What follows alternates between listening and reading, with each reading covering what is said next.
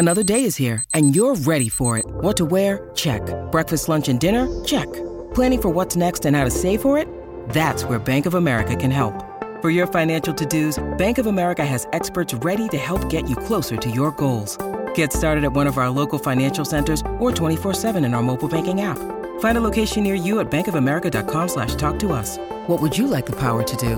Mobile banking requires downloading the app and is only available for select devices. Message and data rates may apply. Bank of America and a member FDIC.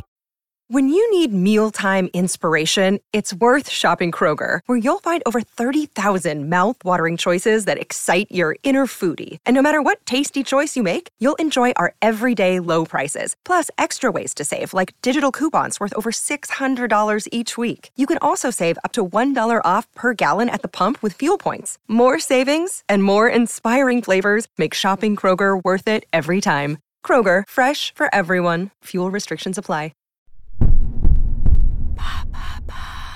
Quelle est l'œuvre d'art volée la plus chère du monde?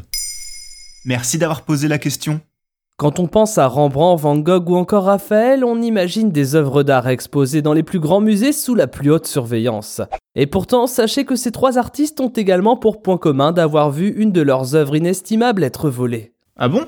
Mais comment c'est possible? Il s'avère que de nombreux chefs-d'œuvre disparaissent régulièrement et qu'au cours de l'histoire, même les plus grands tableaux du monde, comme la Joconde, ont été victimes de vols. La plus chère étant probablement le concert du peintre néerlandais Vermeer, disparu en 1990. Évaluée autour des 170 millions d'euros, l'œuvre date de 1663 et fait partie des 34 peintures réalisées par l'artiste hollandais au cours de sa vie. Le tableau représente une scène musicale entre une femme au piano et un homme et une femme de dos en train de l'observer. Une œuvre aujourd'hui dans la nature après avoir été subtilisée il y a donc 32 ans au musée Isabella Stewart Gardner de Boston. Un larcin autour duquel règne un grand mystère mais qui a donné lieu à un documentaire intitulé Stolen, sorti en 2006. Mais parfois les voleurs finissent par être retrouvés. Évidemment, il arrive que les voleurs soient retrouvés, mais pas forcément les œuvres. On peut penser au pigeon au petit pois de Pablo Picasso. Ce tableau, subtilisé par trois hommes en 2010 au musée d'art moderne de la ville de Paris, n'a pour le moment jamais été retrouvé. Les trois hommes, dont un horloger français et un serbe surnommé Spider-Man pour ses aptitudes à l'escalade, ont été retrouvés un an après et interrogés. L'horloger expliqua que, pris de panique après l'appel de la police, il jeta le tableau à la poubelle. Une version qui n'a pas convaincu grand monde. Et il arrive que plusieurs œuvres soient volées d'un coup? Et oui, il arrive que de gros coups soient réalisés.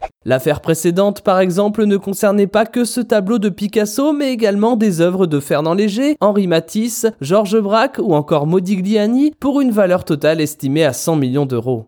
Mais à ce titre, une prise réalisée en 1990 est estimée comme le vol le plus cher d'œuvres groupées. Encore une fois au musée Isabella Stewart Garner de Boston, deux hommes déguisés en policiers réussissent à dérober 13 œuvres. Parmi elles, on retrouve le Christ dans la tempête sur la mer de Galilée de Rembrandt, le seul paysage maritime de l'artiste hollandais représentant Jésus et ses douze apôtres sur une mer déchaînée. Aujourd'hui considéré comme le vol le plus important de l'histoire des États-Unis, le FBI a mis en place une récompense de 10 millions de dollars à quiconque délivrerait une information menant à la récupération des 13 œuvres en bon état. Et parfois les œuvres sont retrouvées? Évidemment, il arrive que les œuvres soient retrouvées et on peut penser à la Joconde, volée au Louvre en 1911 et retrouvée en 1914. Un vol qui participa à sa légende, générant un véritable engouement une fois le tableau retrouvé. Mais on peut aussi citer le Saint Jérôme écrivant de Le Caravage, dérobé à Malte en 1984 et récupéré auprès de ses ravisseurs 4 ans plus tard, alors que ceux-ci en attendaient une rançon.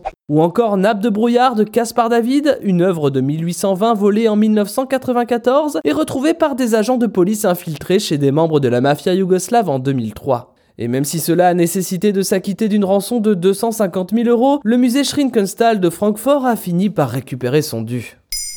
Maintenant, vous savez, un épisode écrit et réalisé par Thomas Dezer. Ce podcast est disponible sur toutes les plateformes audio. Et pour l'écouter sans publicité, rendez-vous sur la chaîne Bababam Plus d'Apple Podcast.